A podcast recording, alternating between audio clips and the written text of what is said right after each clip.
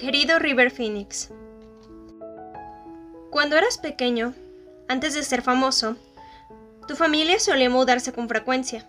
Vivieron en comunas y luego se unieron a un culto llamado los Hijos de Dios. Hicieron trabajo misionero en Texas, México, Puerto Rico y Venezuela. Tu padre fue nombrado arzobispo de Venezuela y del Caribe, pero, como no le daba nada dinero, tú y tu hermana Rain trabajaban cantando en las calles. La multitud se acercaba para escuchar sus voces.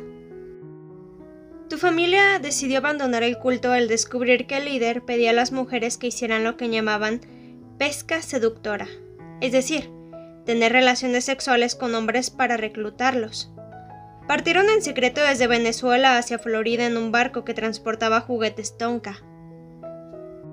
La tripulación se dio cuenta de que viajaban ilegalmente, pero, a pesar de todo, los trataron bien e incluso les obsequiaron algunos juguetes fallados. Después del culto, tu familia cambió su apellido de Botham a Phoenix, símbolo de la ave mítica que resurge de las cenizas. Se mudaron a Hollywood con el fin de que Rain y tú se convirtieran en estrellas, ya que amaban cantar juntos. Tú además decidiste ser actor. En un principio, la situación resultó ser muy ardua. Le echaban de los apartamentos porque no pagaban las rentas y tu hermana debía cantar en las esquinas. Finalmente, tu madre consiguió un trabajo en una agencia de casting.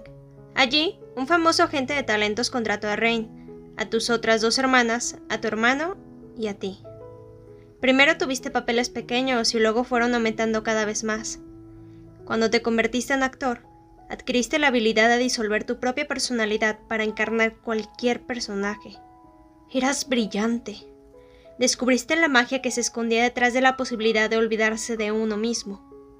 Mantenías una excelente relación con tus hermanos y siempre se respaldaban mutuamente.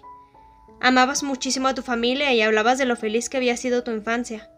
Pero me pregunto si te habrá pasado algo imposible de confesar. Corría el rumor de que ocurrían cosas terribles en el culto y de que el líder consideraba que estaba bien tener tratos sexuales con los niños. Al leer aquello me enfurecí. Tal vez alguien te haya hecho mucho daño. En una entrevista, dijiste que habías perdido tu virginidad a los cuatro años. Luego te retractaste diciendo que estabas bromeando.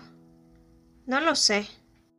Quizá hubo un tiempo en el que necesitaste que alguien te protegiera. Me dirijo a ti porque hay algo de lo que tampoco puedo hablar.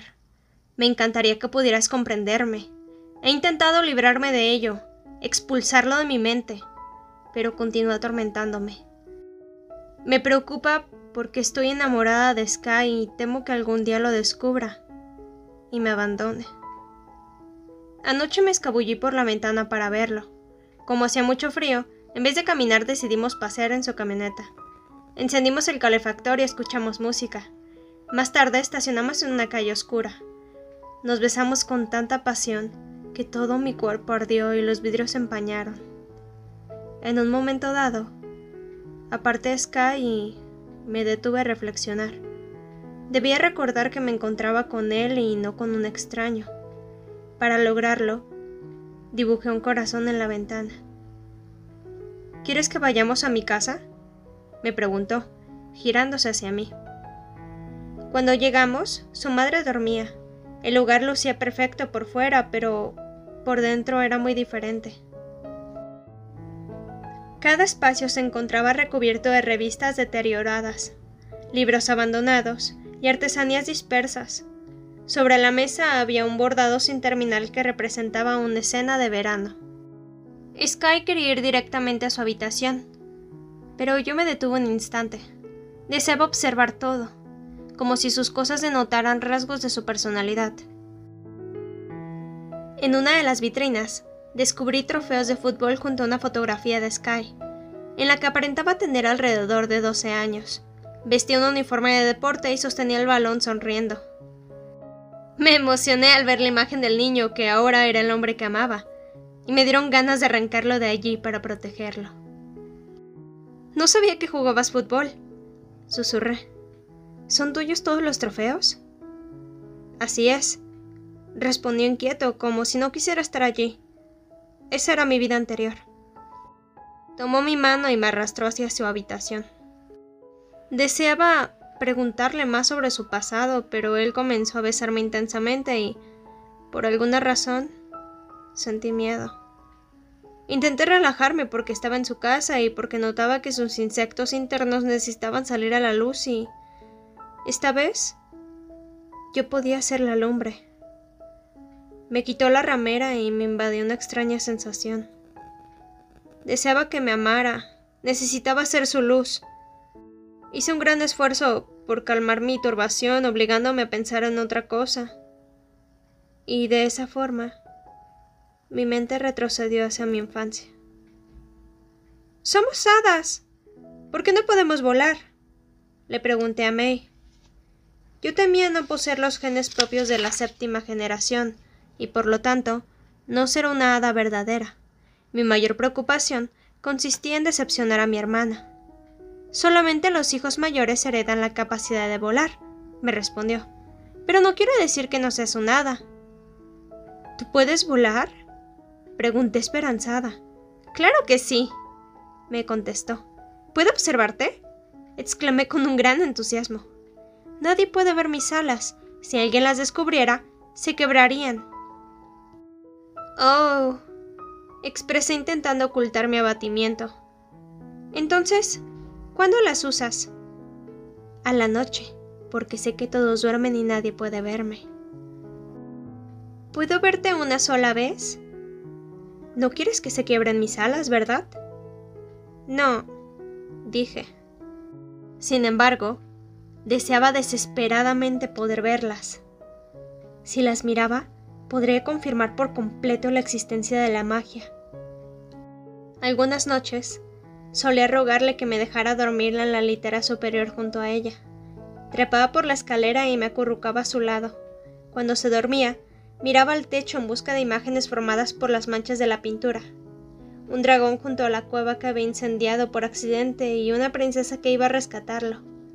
Imaginaba historias con el fin de permanecer despierta toda la noche para presenciar el vuelo de mi hermana.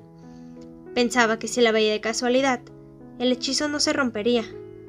Pero eventualmente me vencía el sueño, abría mis ojos al alba y le susurraba. ¿Has volado anoche? Sí, me murmuraba y yo imaginaba sus aventuras. Estaba observando el techo de Sky e intentando descubrir imágenes en las paredes cuando, de pronto, él exclamó. ¿Laurel? ¿Sí? Pregunté intentando desprenderme de los recuerdos. ¿A dónde has ido? A ningún lado. Aquí estoy. Me has abandonado. No, yo... no quise... No pude evitar echarme a llorar. Laurel, ¿qué te ocurre? No lo sé. Respondí enjuagándome las lágrimas. Tuve la misma sensación que cuando era pequeña. Ella era una verdadera hada y yo estaba fingiendo ser una sin serlo. Sabía que tarde o temprano Sky lo descubriría. No puedes hacer siempre lo mismo, exclamó. No puedes simplemente desaparecer. Lo siento. Lo abracé con fuerza e intenté continuar besándolo. Sky volvió a tocar todo mi cuerpo. Quería disfrutar la situación, pero el mundo me daba vueltas. Me concentré en su rostro, pero no fue suficiente. Retrocedía en un túnel y veía a Ladino en su tapete mágico, a May maquillándose y yéndose del cine en el auto de Paul. Sentí la mirada de mi hermana sobre mí, la cual ya no expresaba alegría sino temor. No tendremos relaciones sexuales si no quieres, me dijo Sky. Está bien. Pero tienes que hablarme, decírmelo. No, no sé qué decir. Volví a preguntarme cómo conocería a May. No pude más con la intriga. Espera un momento. Sky, ¿cuál era tu antigua escuela? Sandia. Me quedé paralizada.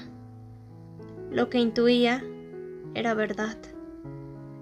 Entonces serás compañero de May. Así es, respondió. Me imaginé a Sky viéndolo en los corredores. Ella llevaría su suéter rosa rasgado para mostrar la clavícula y el cuello suelto. Probablemente lo habría dejado sin aliento. Me pregunto si cuando me observaba a lo lejos, piensa por un instante que la ve a ella. Apuesto que todos la amaban, dije. Sky permaneció en silencio. ¿Verdad? Pregunté con suavidad. Sí, respondió. ¿Quieres que te lleve a casa? Bueno. Subimos a su camioneta y la quietud de la noche me sofocó. Hubiera deseado no sentirme incómoda y, sobre todo, no haber roto el hechizo. Tenía miedo y nada podía remediarlo. Nos detuvimos en la entrada de mi casa. Buenas noches. Ve a descansar, me dijo Sky, e ingresé a la casa repleta de sombras. Sinceramente tuya, Laurel.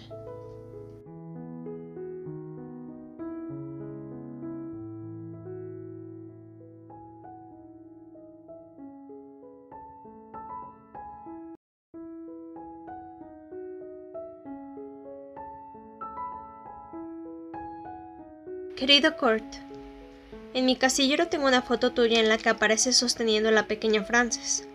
Junto a ustedes se encuentra Courtney apoyada sobre tu hombro. Ella viste una camiseta por encima de su estómago que lleva escrita en letras negras la frase Valores de familia. Resulta irónico, pero a la vez real porque allí están Courtney, tú y la hija de ambos. Tu familia de origen se deshizo cuando eras tan solo un niño pero años más tarde pudiste conformar tu propia familia. Gracias a tu música, también te convertiste en el padre de toda una generación.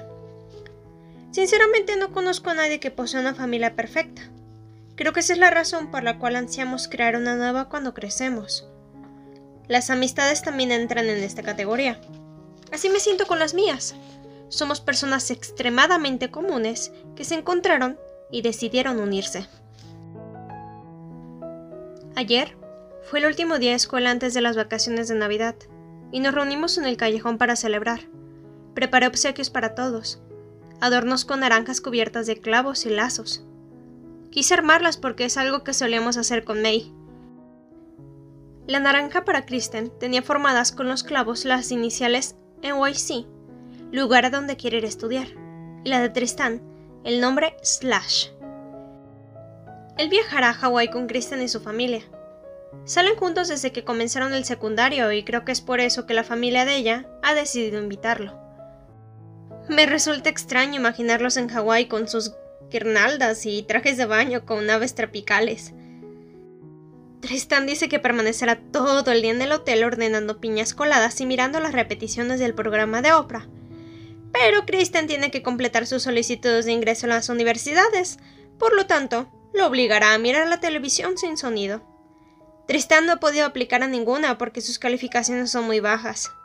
Fuma mucho marihuana y la única materia que disfruta es arte. Sus grandes pasiones son el rock y la guitarra. Creo que su mayor deseo consiste en dedicarse a la música, en ser un verdadero músico al igual que Slash. No le interesa la fama, sino el concepto formulado por su ídolo. Ser una estrella de rock es la intersección entre quien eres y quien quieres ser.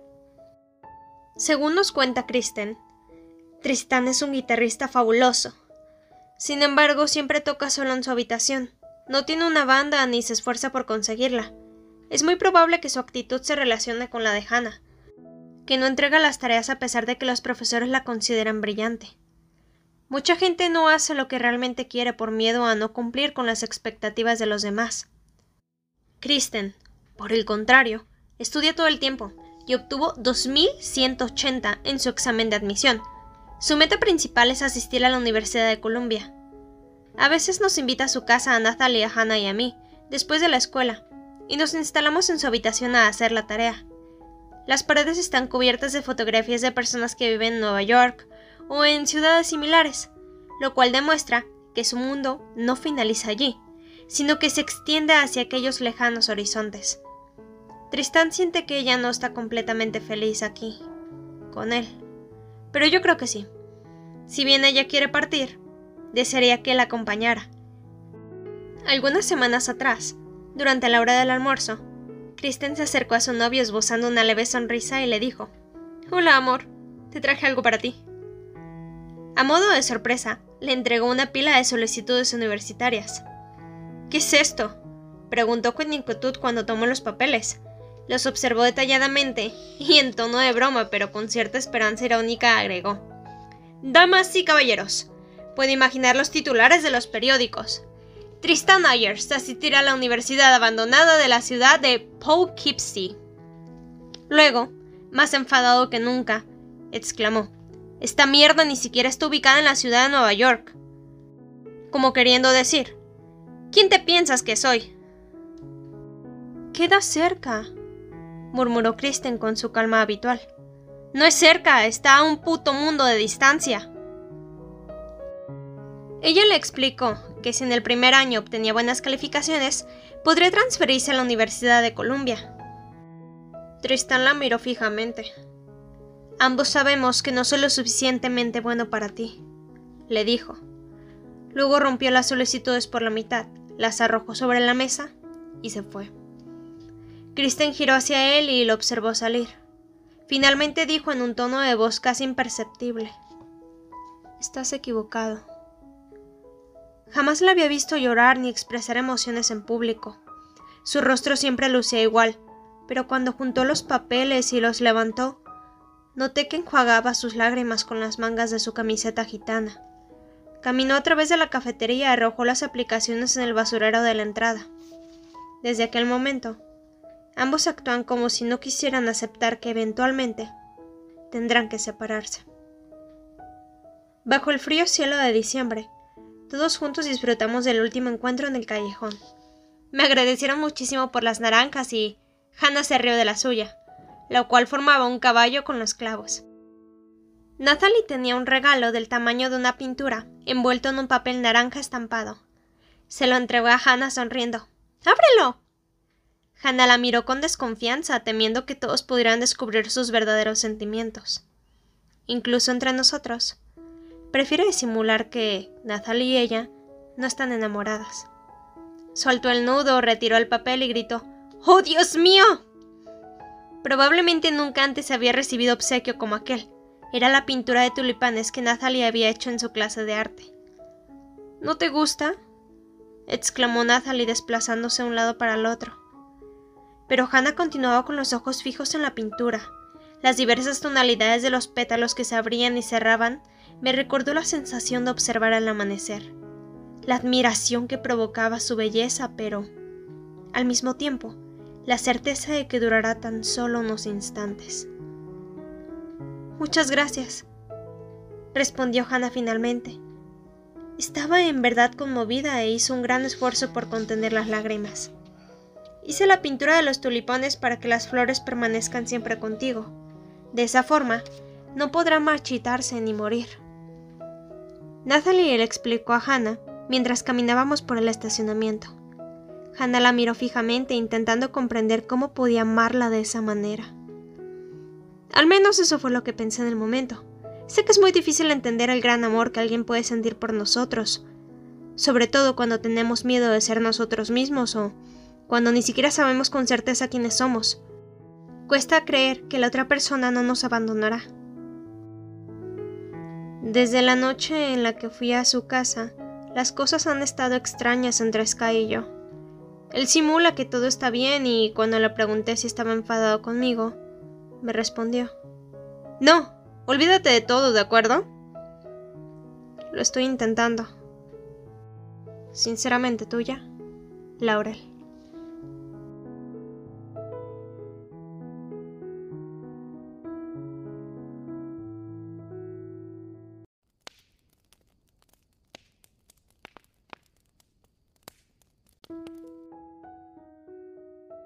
Querido River, Ayer en la noche miré la película Me ha ido ojo privado. Ya no eras el mismo niño de cuenta conmigo, sino que habías crecido y noté que el cambio te había hecho daño. Interpretabas a Mike, un narcoléptico que vivía en las calles y estafaba a la gente. La primera escena presenta una carretera vacía, en la que te encuentras solo, aguardando a que te vence el sueño. Las nubes se desplazan velozmente a través del cielo abierto. Cuando te duermes a un lado de la carretera, sueñas con tu madre, que te acaricia la cabeza mientras dice suavemente, todo saldrá bien, sé que estás arrepentido. Ella te ha abandonado de pequeño y lo que más quieres en el mundo es hallarla una vez más. Mi madre también se marchó. Comprendo la sensación de lamentar algo que no puedes confesar. Me gustaría ingresar en la pantalla y sujetarte entre mis brazos. Entiendo también cuando dices, la carretera no tiene fin. Es igual a la que transité por última vez con May. Se extiende más allá de la hilera de álamos del costado del río, de las vías férreas y del puente. También nos traspasa a May y a mí de niñas haciendo hechizos de magia, trepando a los árboles para alcanzar las mejores manzanas, a mi hermana poniéndose el lápiz labial por primera vez, a la mirada en su rostro cuando encontraba con Paul y a las películas que nunca vimos. Se dirige hacia un lugar al que nada de eso ha existido, jamás ha existido, en donde no existe el tiempo sino una sensación que nunca acaba y de la cual no logro escapar. Lo siento mucho. Yo hice que me abandonara. Es el sentimiento que me hace temer que Sky, eventualmente, se aleje de mí y es el mismo que experimenté durante la fiesta a los que nos llevaron Kristen y Tristan antes de partir para Hawái. Todos los años, los estudiantes mayores organizaban un festejo para ver cómo los jóvenes correctos se desinhibían. Era una casa enorme y perfecta con un árbol de Navidad, padres que se habían ido de viaje, ponche de huevo y una multitud de chicos que no conocía. Kristen llevaba una falda gitana y un colgante que poseía pequeñas luces navideñas. Es la clase de chica que puede usar cosas así y convertirlas en geniales, solo por ser ella. Kristen se había apropiado del iPod, bailaba y cantaba junto a Natalie, la libertad es una palabra común y corriente. Hannah había llevado a Casey y ambos estaban en la sala bebiendo tragos con otros chicos. Natalie no dejaba de mirarla. Yo me encontraba a un lado pensando en llamar a Sky, que me había dicho que estaba cansado y que no iría aquella noche. No quería estar allá, sino que deseaba intensamente estar con él. Me sentía como un globo extraño. Sky me sostenía del cordel y, si me soltaba, me perdería para siempre. Pensaba en cuán alto podía volar antes de explotar y en cómo se vería el mundo desde las alturas cuando, de pronto, divisé a Janie, mi antigua amiga de la primaria. Estaba con el mismo jugador de fútbol con el que había visto fuera de la tienda. Intenté ocultarme, pero era demasiado tarde. Ya me había visto y corría a mi encuentro. Sus mejillas estaban más rosadas que de costumbre, lo cual evidenciaba que había estado bebiendo. ¡Laurel! gritó mientras me abrazaba. Miré a mi alrededor para ver si alguien estaba presenciando aquella escena, pero Natalie y Kristen ahora bailaban This is what make us girls, y Hannah estaba lamiendo sal de la muñeca de Casey. Hola, le dije con una leve sonrisa. ¿Qué haces aquí? Lo mismo que tú, supongo, respondió con tono seco. El hermano mayor de Landon es el amigo del chico que vive aquí. ¿Landon es tu novio? Pregunté señalando hacia donde él se encontraba. Así es. Estupendo. Es muy agradable. Es muy extraño, dijo. Que no te he visto desde... Eh... ¿Dónde has estado? Lo siento, es que tú sabes, he estado ocupada con la nueva escuela y esas cosas. ¿Estás aquí con esas chicas? Preguntó mientras señalaba a Nathalie y a Hannah, a quienes se había visto fuera de la tienda. Sí. Parecen ser un poco raras. No, de hecho, son realmente muy agradables. Nathalie y Hannah eran muy diferentes a Jenny que ahora lucía como una típica chica popular en su diminuto vestido rojo combinado con una cinta en la cabeza. Jenny las observó por un instante. Natalie había dejado de bailar y se dirigió hacia la sala en la que estaban Hannah y Casey. Le quitó el trago de la mano a Hannah, quien exclamó ¡Oye! Inmediatamente lo arrojó al suelo y se alejó.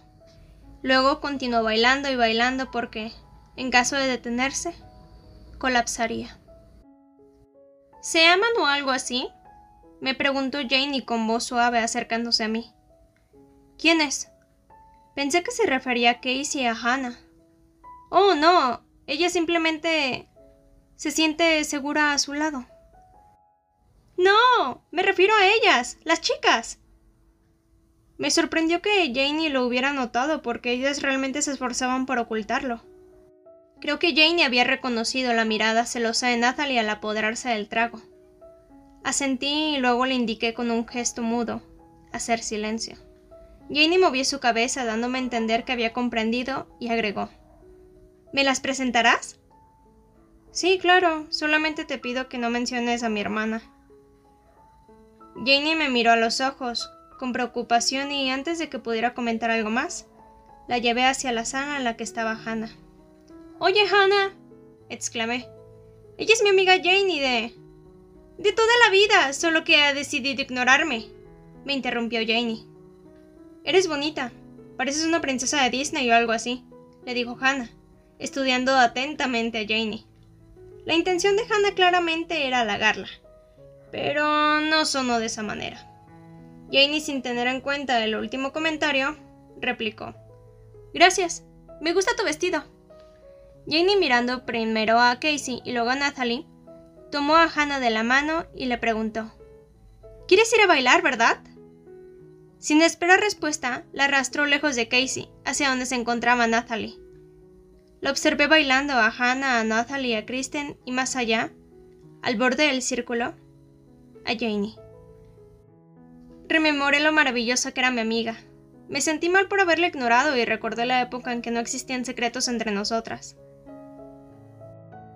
Necesitaba aire, por lo que me encaminé hacia el balcón y, mientras apreciaba las ramas enredadas que intentaban alcanzar el claro cielo invernal, se me acercó Tristán encendiendo un cigarrillo. Laurel, ¿qué haces aquí sola? Espera, déjame adivinar. Está reflexionando sobre la vida dijo bromeando. ¡Cállate! respondí sonriendo. La presencia de Tristán convirtió la tristeza propia de estar viendo un globo desaparecer en un sentimiento más tolerable. ¿Cómo estás, Buttercup? me preguntó. Bien, contesté encogiéndome de hombros. Eso creo. Por algún motivo me sentí muy cómoda hablando con él. ¿Sentiste miedo al notar que estabas enamorándote de Kristen? porque me ocurre algo similar con Sky y creo que ha arruinado un poco la relación. Tristan me miró y pronunció unas palabras que jamás olvidaré. Déjame decirte algo, Buttercup.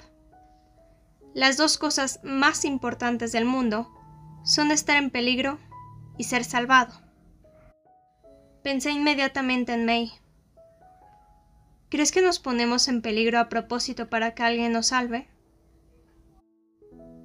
A veces sí, pero en otras oportunidades, el lobo desciende de la montaña sin nuestro consentimiento, en el preciso momento en el que queríamos tomar una siesta al aire libre. Si esas son las dos cosas más importantes del mundo, ¿qué me dices del amor? le pregunté. ¿Por qué crees que es el sentimiento más profundo que puede experimentar el ser humano? Porque reúne ambas situaciones a la vez. Estar enamorado es estar en completo peligro y plenamente salvado. Todo comenzaba a cobrar sentido. Gracias, expresé. Antes de volver a entrar arrojó el cigarrillo y me sacudió el cabello. Tomé mi teléfono móvil y marqué el número de Sky. Su voz era suave y calma. Noté que había despertado de un sueño leve. ¿Sky? Sí, ¿dónde estás? Estoy en la fiesta. ¿Podrías venir a buscarme y llevarme a casa? Accedió. Me despedí de mis amigas y le lancé un beso a Janie, que estaba sentada junto a Landon. Aguardé a que Sky llegara con su camioneta y al subir puse mis manos sobre el calefactor. Él las tomó para intentar calentarlas y yo le agradecí besándole el hombro. ¿Piensas que soy demasiado problemática? Le pregunté cuando estacionamos en la entrada de mi casa. ¿Para qué? contestó Sky. Para estar contigo. No. La sencillez de su respuesta me alivió por completo y, de inmediato, me invadió un deseo intenso de perderme en su cuerpo. Me arrimé a él y sentí sus manos sobre mí. No tuvimos relaciones sexuales, pero nos acercamos más que nunca. Las luces navideñas de los vecinos se iban apagando una por una, hasta que reinó la oscuridad y la calma. Permití que me abrazara estrechamente. Esta vez sería valiente.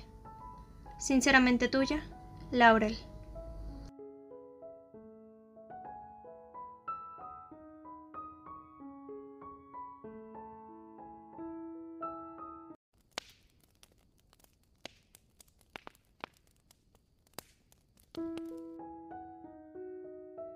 Querida Judy Garland, Hoy es el segundo día de las vacaciones y mañana es Nochebuena.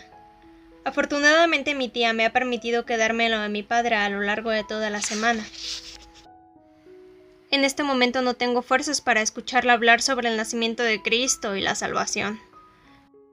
La casa de papá es deprimente, pero las sombras nos pertenecen y prefiero estar con ellas. Amy pasará la Navidad con nosotros, a pesar de que mi padre y ella no sean mejores amigos, porque no quiero que esté sola. Le obsequiaré un calendario de Adviento, con imágenes religiosas, esos que pueden ser utilizados cada año. Elegir el regalo de papá fue bastante más complicado.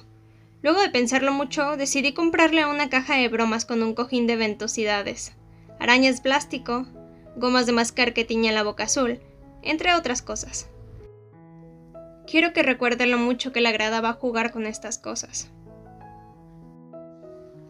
Esta mañana miré dos veces Meet Me in Street Louis. En ambas oportunidades lloré al escuchar tu voz nostálgica cantando Have Yourself a Merry Little Christmas. Me pregunto si durante la filmación recordarías tus navidades de pequeña, cuando solías entonar Jingle Bells en el escenario del teatro de tu padre él falleció inmediatamente después de que MGM te contratara. Tenías tan solo 13 años. Él era quien te acompañaba al estudio todas las mañanas. Estaba muy orgulloso de ti. Mientras se organizaba en el hospital, tú estabas en la radio dedicándole una canción. Lamentablemente no pudiste decirle adiós. Esta será mi primera Navidad sin May. Cuando los créditos de la película finalizaron, por segunda vez. Noté que había llegado el momento de abandonar el pijama. Decidí preparar una sorpresa navideña para mi padre, que se encuentra bastante deprimido. Busqué en el ático la casa de los adornos de Navidad y tomé la escalera para enmarcar la puerta de la entrada con luces de colores. Mientras intentaba mantener el equilibrio sobre la escalera, se acercó mi vecino Mark. A él y a su hermano mellizo, Carl, los conozco prácticamente desde que nací porque nuestros padres solían turnarse para cuidarnos a todos. Su madre los vestía con diferentes diseños de telas escocesas y peinaba de lado sus cabellos rubios. Olían a cloro de piscina, en la cual nadábamos todos los veranos, incluso luego de habernos vuelto mayores. Cuando jugábamos a Marco Polo, yo me mantenía a flote intentando no mirar a Mark en su traje de baño. Sabía que eran mellizos y que la mayoría de la gente no los distinguía, pero para mí, Mark era especial. Fue mi primer amor platónico, pero tanto él como su hermano estaban perdidamente enamorados de May. Yo era muy pequeña, por eso me apodaban niña. Este año, Carol y Mark comenzaron sus estudios universitarios en otras ciudades, razón por la cual no los veía desde el funeral de mi hermana.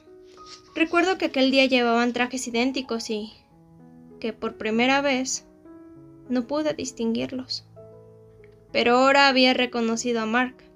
Hola, ¿necesitas ayuda? exclamó. Descendí de la escalera y observé su casa, en la que se encontraban sus padres junto a Carl colocando las últimas decoraciones navideñas, las cuales incluían un gran globo en forma de Santa Claus. Junto a ellos, nuestro vecino, el señor López, estaba acomodando su pesebre luminoso, detrás de las gruesas barras de metal de la cerca. Jesús en prisión, bromaba May. Ahora que Sky había entrado en mi vida, Mark había dejado de atraerme. Sin embargo, me alegré al verlo porque me hacía recordar viejos tiempos. Claro, es más difícil de lo que pensaba, le respondí riendo cuando me ofreció su ayuda. Juntos colocamos las luces alrededor de la puerta y del techo, hasta que comenzó a hacerse de noche. Una vez finalizado el trabajo, le pregunté, ¿Cómo te va en la universidad? Bien. dijo sonriendo. Es más complicada de lo que imaginaba, pero es bueno vivir sin mis padres. Te agradará. Y me observó detalladamente. ¡Qué locura! Has crecido muchísimo. Sí, exclamé con una sonrisa. Eso creo. Por favor, no menciones a May ni lo mucho que lo sientes. Pensé. Afortunadamente no comentó nada de eso. ¿Cómo está tu padre? me preguntó. Muy bien, ahora está trabajando. Señalé las luces. Lo sorprenderé con la decoración. Gracias por la ayuda. Bueno, dijo. Ven más tarde a casa si quieres probar las galletas que está cocinando mamá. Asentí, aún sabiendo que no iría. Al volver del trabajo y ver la sorpresa, papá se emocionó tanto que me ofreció ir a comprar un árbol de Navidad a South Valley, lugar a donde solíamos ir siempre. Adoro las tradiciones, porque mantienen vivas las memorias del pasado. Recordé las tardes en las que corríamos con May, a través de las hileras de los árboles en busca de alguno que nadie quisiera llevar. Al igual que en aquellas ocasiones, elegí el pino menos atractivo, lo cual causó la risa de mi padre. Lo llevamos a casa y comenzamos a decorarlo. Papá puso el disco de Navidad de Bing Crosby, que incluye la canción Mele Kalikimaka, y luego se sentó a observarme mientras yo colocaba los adornos. Cada uno de ellos escondía un recuerdo de lo que alguna vez había sido nuestra familia. Las campanas que hice en primer curso con papel de aluminio brillante sobre cartón de huevos, las estrellas, animales y piñas de masa y, mi favorito, el ángel de cristal con el nombre de May, el cual ubiqué al frente. Cuando estaba acomodando el oropel, sonó el teléfono. Era mamá. Noté la voz forzada de papá mientras caminaba hacia la otra habitación para hablar a solas con ella. Minutos más tarde, me pasó la llamada. A mi madre le resulta extraño que allá en California estuviera cálido y soleado durante las Navidades. Yo intenté imaginar nuevamente el rancho en el que se encontraba, el cual estaría lleno de caballos con cascabeles trotando en el palmar. Pero aquella imagen carecía de sentido. Con el fin de que le dieran ganas de estar aquí con nosotros, le comenté que prepararía galletas en forma de luna. Ella acostumbraba a hornearlas para Navidad. La imagen del azúcar glass pasando a través del cernidor era similar a grandes nubes blancas adheriéndose a las galletas calientes. Recuerdo que May y yo solíamos robarlas del refrigerador. Eso es estupendo, cariño. La receta se encuentra en la caja color café. Lo sé. Luego de una breve pausa, exclamé abruptamente. ¿Cuándo regresas? No lo sé, cariño. Su voz sonaba tensa. Estoy bien aquí. Permanecí en silencio durante algunos instantes. Tu padre me ha comentado que tienes un novio. Lanzó mamá decidida a cambiar de tema. Así es. Cuéntame. ¿Cuál es su nombre? Expresó entusiasmada. Sky. ¿Es agradable? ¿Sí? ¿Está siendo cuidadosa? Sí. Mamá suspiró aliviada. He enviado por correo algunos obsequios. Llegarán mañana. Está bien, gracias. Luego agregué. ¿Has conocido el océano? Aún no, respondió. Segundos más tarde añadió. ¡Feliz Navidad, Laurel! Feliz Navidad, mamá. Respondí e inmediatamente corté la comunicación. Sinceramente tuya, Laurel.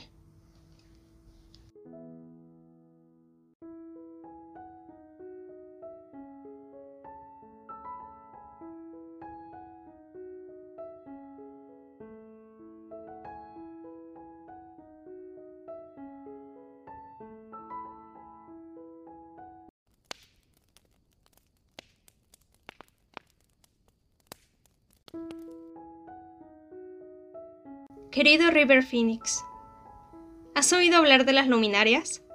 Es una tradición de Nochebuena propia del estado de Nuevo México, durante la cual se rellenan bolsas de papel con arena. Las mismas son llevadas afuera de las casas y, en su interior, se colocan velas encendidas para que ardan. La gente también las deposita en el cementerio, junto a las lápidas de sus seres queridos. Son hermosas. Esta noche me dirigí hacia allí para apreciar el océano de luz que intensifica la quietud característica del vecindario. Cada bolsa ha sido pensada especialmente como ofrenda a alguien que ya no está aquí. Le llevé una luminaria a May para demostrar que ella aún continúa brillando. Hicimos cremar su cuerpo, pero todavía no hemos esparcido las cenizas, las cuales no deseo ver. Honestamente, pienso que algún día despertaré y ella aparecerá. Aquella noche se reproduce en mi mente una y otra vez, al igual que una película fuera de foco que no permite distinguir con claridad lo que está ocurriendo. La carretera y el río interrumpen con violencia. Intento bajar el volumen para poder disfrutar del océano de luces. En las alturas, las estrellas titilan como si quisieran opacar el brillo de las velas. Apuesto a que tu hermano y tus hermanas te echan de menos esta noche. Te escribo simplemente para saludarte y desearte una feliz Navidad. O tal vez para saber si te encuentras en el cielo junto a las estrellas. Me pregunto si ellas son aún más luminosas que una llama, que una hoguera y que el mismo atardecer. Sinceramente tuya, Laurel.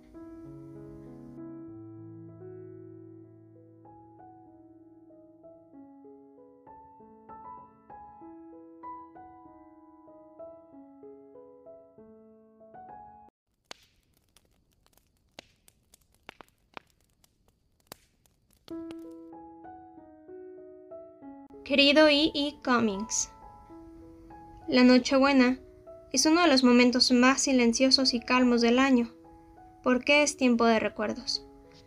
Una vez finalizado el festejo familiar, Sky vino a visitarme y nos instalamos en el oscuro umbral de mi casa a abrir los regalos. Él había envuelto el mío en un papel delicado, el cual debí quitar con cuidado para que no se quebrara. Al removerlo por completo, me encontré con un corazón tallado en madera que tenía mi nombre inscrito. Era perfecto. Lo había hecho con sus propias manos, puliéndolo para que quedara más suave. ¡Es el mejor obsequio que he recibido en mi vida! exclamé con entusiasmo. Noté que se sentía orgulloso de su obra. Yo le regalé un libro con tus poesías. Había hecho un señalador con un papel muy bonito y lo había colocado en la página donde se encontraba el poema titulado en algún lugar al que jamás he viajado, felizmente más allá, el cual había conocido en la clase de literatura y me había fascinado. Después de entregárselo, se lo leí en voz alta. El último verso me es particularmente significativo, cuando dice, nadie, ni siquiera la lluvia, tiene manos tan pequeñas. Se refiere a aquellas manos que son capaces de alcanzar lo más profundo de nuestro ser. Al igual que el agua, al traspasar las superficies sólidas. Lo asocio a la manera en que Sky ingresa a espacios de mi interior, que incluso yo desconocía, y a cómo descubre facetas mías que nadie había visto antes. Muchas gracias, dijo con sinceridad. Elegí el libro de cómics, expliqué porque este poema me recuerda a ti. Me has dicho además que deseabas convertirte en escritor.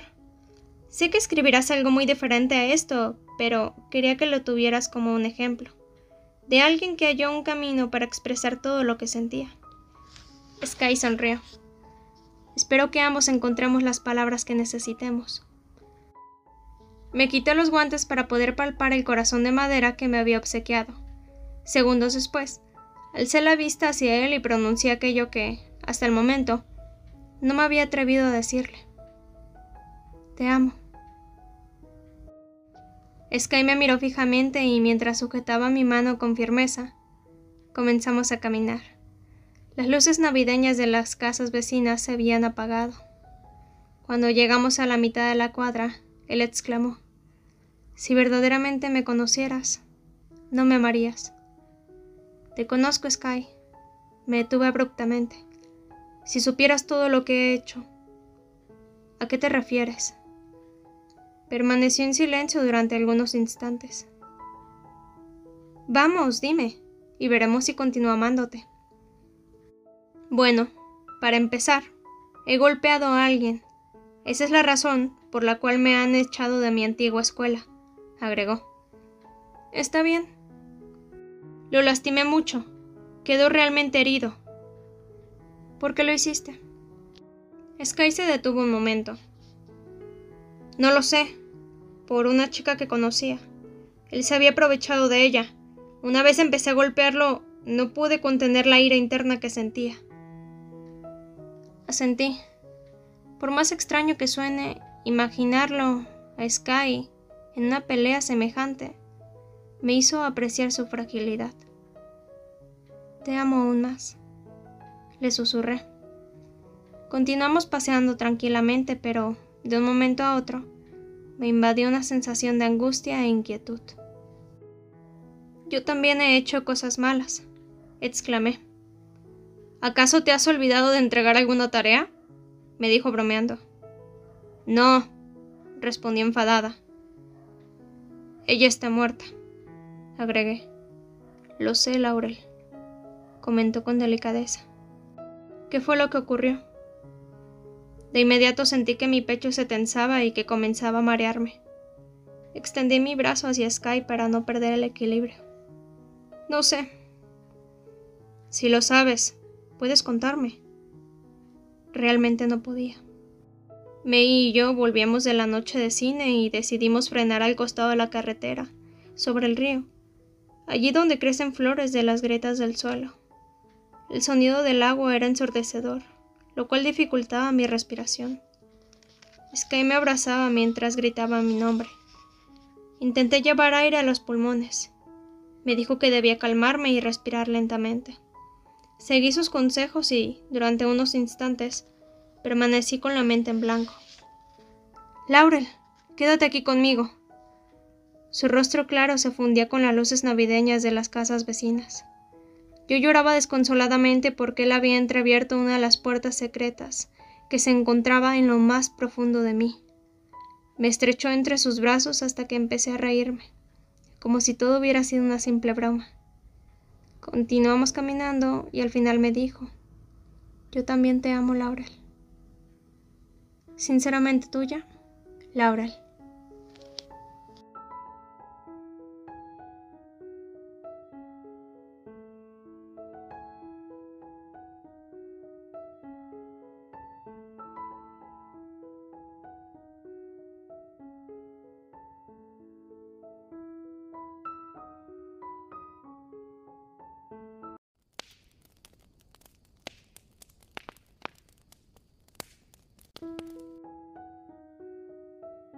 Querido John Keats, estoy sentada junto a la ventana observando las frías nubes, mientras permito que me iluminen los rayos del sol.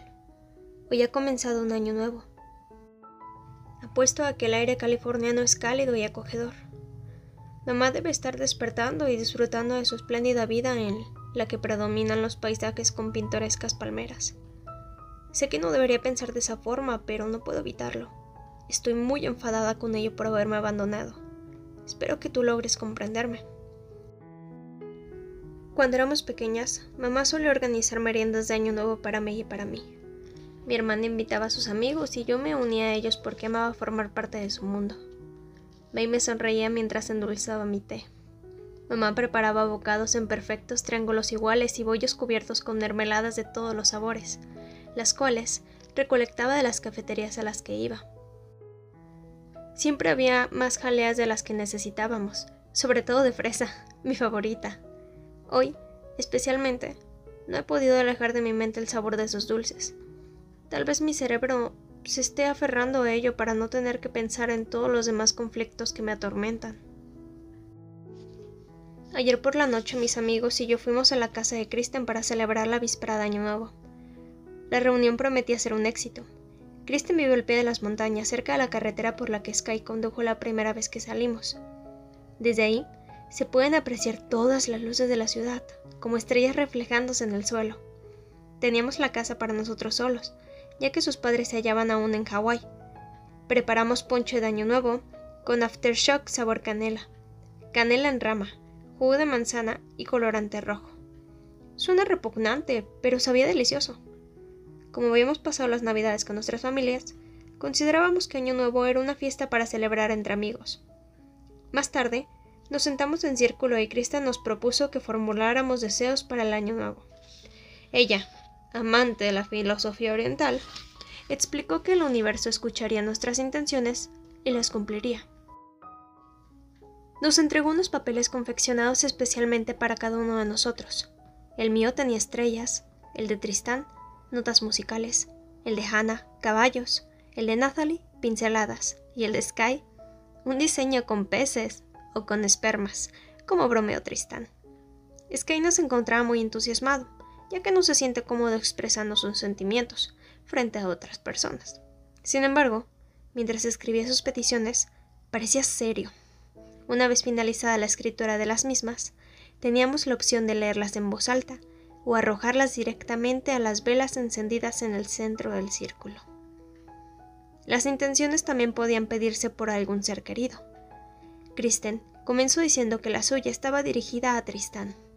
Deseaba que aprovechara sus dotes musicales y llegara a ser lo que el destino tenía preparado para él, incluso si eso implicaba que se alejara de ella. Todos permanecimos en silencio mientras leía. Al finalizar, lanzó su papel a las llamas. Después fue el turno de Tristán, quien exclamó abruptamente Mi intención es esposar a Kristen a la cama todas las noches hasta el momento en que se tenga que tomar el avión a Nueva York. Todos reímos a carcajadas, con excepción de Kristen, quien se enfadó por la falta de seriedad y probablemente también por la broma. Pero luego, Tristán poniéndose más serio que nunca, agregó no, bueno, esto es lo que realmente he escrito. La primera parte era una cita de Los Ramones, su segunda banda favorita. Experimentar con nosotros es como tener la fuente de la juventud. Mi verdadera intención es que permanezcamos de esta forma a lo largo de toda nuestra vida, que envejezcamos, pero jamás nos consumamos. Deseo que siempre recordemos lo que somos en este momento, en el que estamos todos juntos, la diferencia esencial entre ambos se ve perfectamente reflejada en las peticiones de cada uno. Mientras que Kristen quiere crecer y progresar, Tristán, por el contrario, considera que el presente y la juventud son lo más importante. Al lanzar su papel sobre el fuego, Tristán añadió, Estoy enamorado de una hermosa mujer. Espero poder sobrevivir a la separación y rezo para que regrese por mí en el futuro, si es posible. Kristen intentó ocultar sus lágrimas bajo la manga de la camiseta y dijo suavemente: Nathalie, es tu turno. Nathalie no expresó su intención en voz alta, pero, mientras arrojaba la hoja a las llamas, miró fijamente a Hannah. Bueno, estas son mis peticiones. Tengo más de una, exclamó Hannah. Luego bajó la mirada y leyó: Para que mi abuela mejore, para que las sombras detengan su crecimiento, para que las personas no se enfaden tanto, para que el amor, en todas sus formas, triunfe en el mundo, para atreverme a cantar en público, por Body, mi hermoso caballo y querido amigo, para que beba de un manantial inagotable y nunca muera. Besó su papel antes de quemarlo. Había llegado mi turno. Para aquel entonces ya me encontraba bajo los efectos del ponche. Mi intención era realmente importante para mí. Quise leerla en voz alta, pero no pude. Abrí mi boca, pero mi garganta seca no permitió que salieran las palabras. Tiré la hoja al fuego y la observé mientras ardía. Sky fue el último y, por supuesto, no leyó la suya. Cuando puso el papel sobre la vela, un trozo encendido volvió hacia mí. Afortunadamente, me corrí justo a tiempo, mientras todos gritaban ¡Fuego! Tristán arrojó su ponche sobre la hoja que se avivó por un instante, pero al finalmente se apagó. Y también sobre mi vestido. ¡Mierda! lanzó Sky. Una vez restaurada la calma, todos reímos a carcajadas y Tristan dijo a Sky. Parece que tu intención era un poco violenta. Me pregunto cuál habrá sido. Luego nos dirigimos a la sala e, iluminados por el reflejo de las luces de la ciudad, bailamos Sweet Child of Mine. Aquella fue mi parte favorita de la noche. Nathalie hizo girar a Hannah Tristán tomó a Kristen y Sky bailó conmigo. A pesar de no ser muy buen bailarín. Minutos más tarde, cada uno soltó a su pareja y nos acercamos para bailar todos juntos. Brincamos, giramos y cantamos como si fuera nuestra última noche en la tierra. Me hubiera gustado permanecer ahí por siempre. Cuando el reloj marcó la medianoche, nos abrazamos con euforia y no podrás creer lo que ocurrió. Hannah, ignorando nuestra presencia, se lanzó sobre Natalie y la besó. Yo besé Sky y él me corrió el caballo hacia atrás, mientras me susurraba al oído por segunda vez. Te amo. Lo dijo con fuerza, como si aquel sentimiento le hiciera daño. De haber sido posible, habría detenido el tiempo para inmortalizar sus palabras. Y, si me lo hubiera pedido, le habría regalado todo mi ser. Al finalizar la canción, Tristan la hizo sonar una vez más mientras Christian atrasaba tres minutos el reloj, con el fin de que pudiéramos disfrutar nuevamente del festejo de Año Nuevo. Repitieron esa escena una y otra vez hasta que finalmente colapsamos. Yo había bebido demasiado ponche y me encontraba bastante ebria. Cuando apagaron la música, sentí que el mundo daba vueltas a mi alrededor. Kristen y Tristan se dirigieron a la habitación de ella, mientras que Natalie y Hannah se quedaron durmiendo abrazadas en el sofá. Como yo no tenía sueño, le pedí a Sky que me acompañara a tomar un poco de aire fresco. Él accedió, y cuando salimos al balcón, le pregunté Sky, ¿cuál fue tu intención? Me miró por un momento, indeciso. Si te cuento la mía, me dirás la tuya. Acepté. De acuerdo. Mi deseo fue volver a experimentar el sentimiento que tuve a los once años, cuando mi padre me llevó por primera vez a un concierto, el de los Stones. Aún no sabía nada de música, pero el ambiente me obnubiló por completo. Desearía que ese sentimiento perdurara por siempre y sé que para lograrlo necesito dejar de odiar a mi padre. ¿Cómo es ese sentimiento? pregunté.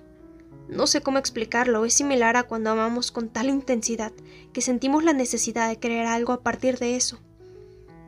No exactamente crear, sino actuar como en consecuencia. Tenía once años, no creo haberlo comprendido en aquel momento, pero sí sabía que aquella había sido la mejor noche de mi vida y el sentimiento que experimenté el más fuerte. Quise tomar su corazón y colocarlo junto al mío para protegerlo para siempre. Crearás algo increíble y sé que serás un escritor fabuloso, Sky. Tu turno. ¿Cuál fue la tuya? me dijo con una sonrisa. Es un poco extensa. Me inspiré en un poema de John Keats que leímos en la clase de literatura.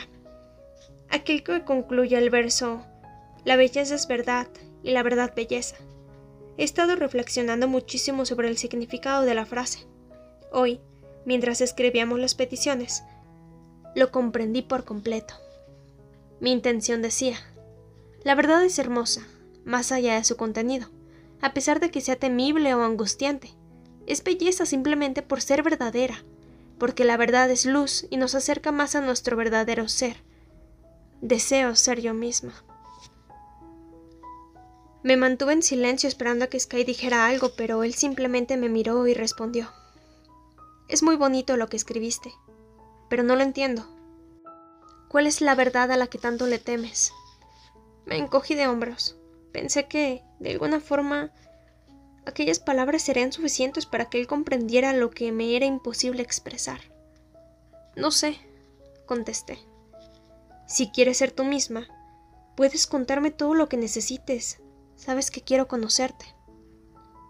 Deseaba poder relatarle todo, pero la historia se remontaba muy atrás en el tiempo. La misma no cabía en mi boca y menos aún en mi cerebro. Comenzaba en el momento en el que descubrí que las cosas eran frágiles y quebradizas, es decir, cuando comprendí que May no podía protegerme más. La tristeza de aquel descubrimiento fue demasiado inmensa. Mi hermana, poco a poco, se alejaba de mí y de pronto desaparecía por completo. Intenté hacerme a un lado a la cruda realidad, pero era tan intensa que casi no podía respirar. Laurel, háblame, dijo Sky. No te encierres dentro de ti misma, no te alejes, dime algo, cualquier cosa. Estaba girando una vez más, regresando al pasado y trayendo ese pasado al presente. La culpa me carcomía, necesitaba deshacerme de ella y encontrar a May. Bueno, le respondí. Te contaré un secreto. Me acerqué y le susurré. Soy un hada. Sky me miró con asombro mientras alzaba sus cejas. No me crees, ¿verdad? Mira, te lo demostraré. Me levanté y trepé a la pared del balcón. Cierra los ojos y podré volar. Ignoré la voz de mi conciencia que me decía, Solo tu hermana posee alas. Laurel, baja inmediatamente de ahí, exclamó Sky con una voz que sonaba lejana. No, quiero volar como lo hacía May. Dije, y me eché a llorar. Sky vino hacia donde yo estaba y me alzó con la intención de que bajara de la pared. Intenté pegarle y pegarle, pero no me soltaba. Cada vez me sujetaba con más fuerza hasta que no pude moverme más. Cuando me rendí, y me dejé caer en sus brazos. Me acarició el rostro y me dijo, Laurel, no puedo hacer esto. No puedo estar contigo si te comportas de esa manera. ¿Cómo? pregunté. ¿Qué quieres decir? Si te comportas como tu hermana, respondió al final. Tú no sabes cómo era ella. No la conocías realmente. Permanecí en silencio durante algunos instantes y luego, con calma, le pregunté cómo y cuánto la conocía. Sky sacudió su cabeza. Vamos, contestó. Necesitas descansar. De pronto me inundaron el cansancio, el temor y la vergüenza. Tomé conciencia de todo lo malo y lo erróneo que albergaba mi interior, y de las cosas que no debía sentir. Estaba muy enfadada con ella por haber corrido hacia aquella superficie. Dejé que Sky me llevara adentro y me acosté en el sofá. Me trajo agua y dijo, me iré a casa. Sentí una fuerte sensación de angustia como si hubiera arruinado todo. Por favor, no me dejes. Estoy muy cansado, contestó. Sky, agregué. May no era problemática. No lo hacía a propósito. Era buena, no era como yo. Él asintió. Está bien, Laurel. ¿Sabes lo buena que era, verdad? Sky me miró con los ojos entrecerrados, intentando reconocerme. Di que sí, exclamé frenética. Sí, dijo, pero no era perfecta.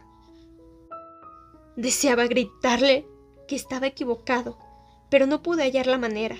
Sus palabras resonaban en mi cabeza una y otra vez mientras la observaba partir. Continué escuchándolas hasta que finalmente me dormí.